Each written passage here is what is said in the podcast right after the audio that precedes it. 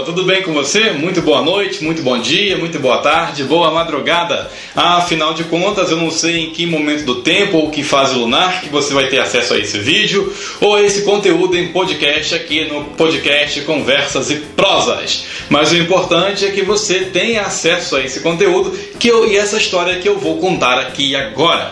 Mas antes de a gente ir para o conteúdo de hoje, se você está ouvindo esse podcast aí numa das plataformas, você pode clicar aí no link anexo a esse podcast, vir para o meu blog, acompanhar todas as postagens, que é o marcionato.com.br. Podcast meu chama-se Conversas e Prosas. E no, aqui no YouTube, não se esqueça de se inscrever no canal, deixar o seu like, consequentemente o seu feedback por meio dos comentários, ativar o sininho e, claro, é, compartilhar esse conteúdo com as pessoas. Vamos levar diferença, vamos levar coisas boas às pessoas, porque de coisa ruim o mundo já está cheio. E no vídeo de hoje vamos falar o que aconteceu de fato com a Chapeuzinho Vermelho. Então vem comigo!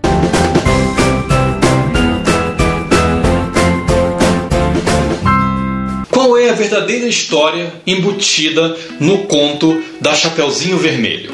Será que na história original a Chapeuzinho Vermelho e a vovó tiveram um final feliz? O que, que você acha? Hum?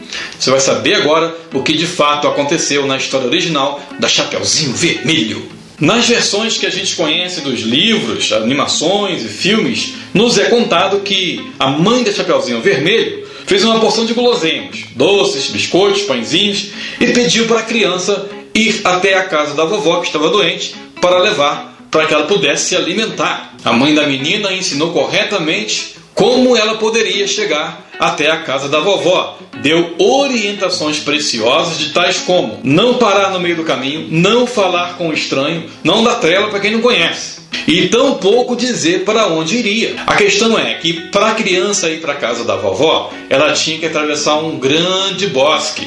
E no caminho ela se deparou com um lobo mau, que argumentou que ele era um dos guardiões da floresta. Vai aí o primeiro erro da Chapeuzinho. Ela deu trela pro lobo mal. O que a mãe dela disse? Não falar com estranhos. Preste atenção, crianças. Obedeça papai e mamãe? Para piorar a situação, o lobo mal continuou argumentando com a criança e perguntou aonde ela estava indo. E Chapeuzinho Vermelho, mais uma vez desobedecendo a mãe, respondeu que estava indo para a casa da avó. E ainda, o pior, pessoal, indicou o caminho para qual seria a casa da vovó. Ao chegar na casa, Chapeuzinho chamou a sua avó, que não respondeu. Logo que entrou, pensou que a avó deveria estar bastante doente e por isso não havia se levantado da cama.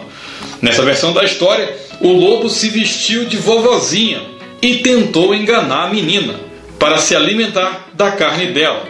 No final da história, Chapeuzinho e a sua avó conseguiram escapar das garras malvadas do lobo mau. As duas foram salvas por caçadores que conseguiram matar o lobo e a história acabou com um final feliz. Essa é a versão que nós conhecemos, uma versão mais romantizada, que surgiu com o romantismo literário, iniciado ali na Europa no final do século 18, mais ou menos. No entanto, de acordo com o historiador norte-americano Robert Darton, em seu livro intitulado O Grande Massacre dos Gatos e Outros Episódios da História Cultural Francesa, que teve origem na Idade Média Europeia, ela foi criada por camponeses que tinham que trabalhar no campo e deixavam seus filhos sozinhos em casa. E para que eles não adentrassem na floresta, não saíssem dentro de casa, eles inventaram a história do Lobo Mal e da Chapeuzinho Vermelho.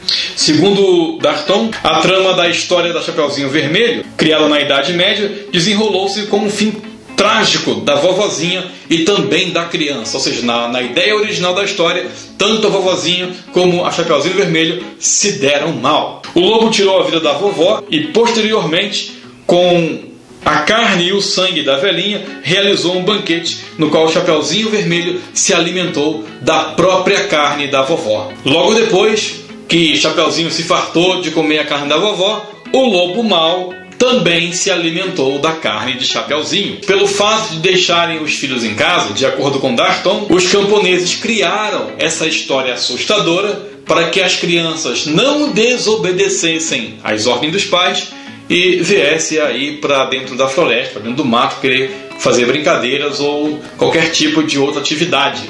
Portanto, a ordem era para ficar dentro de casa. No entanto, com o longo do tempo, a história da Chapeuzinho Vermelho foi sofrendo mudanças, foi sendo mais romantizada, como diz anteriormente, e acaba tendo final ou finais felizes como nós conhecemos. Mas a verdadeira história da Chapeuzinho Vermelho, o fim é trágico, tanto para a vovó como também para Chapeuzinho Vermelho. Por isso, crianças que não podemos desobedecer papai e mamãe. E aí, você sabia dessa história original do Chapeuzinho Vermelho? Hã? Se sim, comenta aí nos seus comentários. Se você tem uma outra dica de história que você quer que eu conte por aqui, deixa aí no seu feedback.